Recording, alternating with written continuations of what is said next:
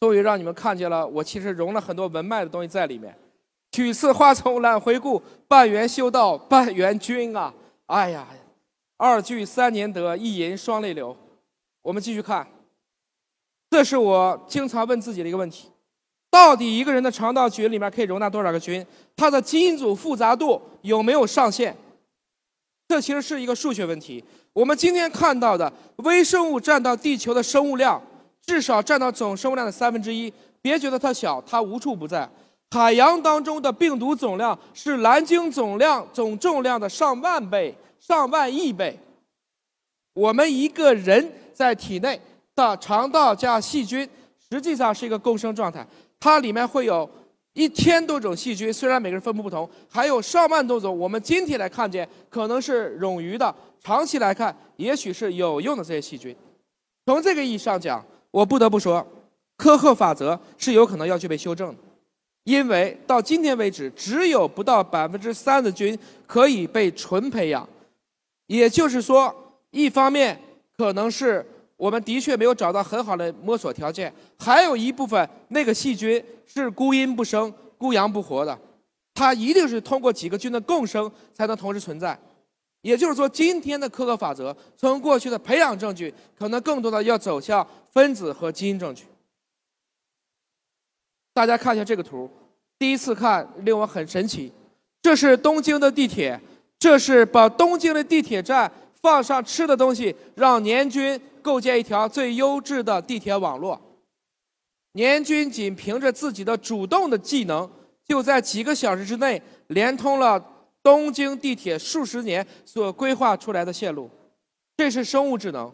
虽然我不知道年均有没有学过拓扑结构，但是年均对食物的追逐，让他看见了我们人类要道法自然的东西还是蛮多的。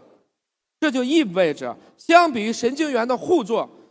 微生物的互作，不管是信息传递、互动空间上看，它的拓扑结构，今天在我们的即时脑科学界做外层空间的去研究行星的拓扑结果来看，都还没有结果。我们对菌群的这种共生智能的理解才刚刚开始，我们对于菌群的组合可以为这个世界带来什么，才刚刚起步。我希望的是这些神经元的互作和菌群的互作。八百六十亿个神经元，上百亿的细菌，谁更牛？从仿生学的角度，在量子计算、在 DNA 计算之后，会不会以后产生一种依托于不同生态位的细菌所进行的菌群计算？这是一个蛮有意思的菌群计算学。我欲与君相知，长命无绝衰。没有微生物，我们就不能怎么样啊？没有微生物就没有茅台呀，没有微生物就没有酸奶啊。没有微生物就没有酱油，没有抗生素，没有醋，甚至我们人类变成多细胞的核胞素也是病毒说了算的。如果没有微生物，也就没有人类，更不可能大家在这一起去开会。所以微生物对我们来讲太重要了，它真的是我们的地球之王。我们死了以后，微生物就开始工作了。没有微生物降解我们，难道我们要变成腊肉抬走吗？但是。不同的器官在不同的点呈现出来的不同的分布。我看见这张图的时候，我第一个反应：谁告诉我这些肠道的微生物我死了呢？死亡只是一种程序，我的程序死了，他的共生的伴侣死了，他就要执行他的程序来帮助我。尘归尘，土归土，他怎么就这么聪明呢？想着想着，我就觉得其实当微生物也挺不容易的。我即我君，身土不二。我们作为一个人。有原子的物性，有基因的有机性，有菌群的互利性，也有有爱的人性。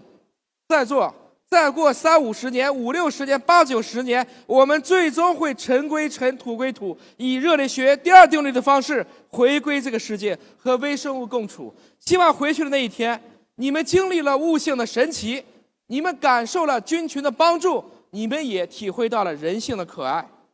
我是做生命基因的。我知道生命就是一组代码，我坚信人类的代码当中是有爱的。我们一起研究菌群、研究微生物的意义，就是想让这一份爱可以永续传递。谢谢各位。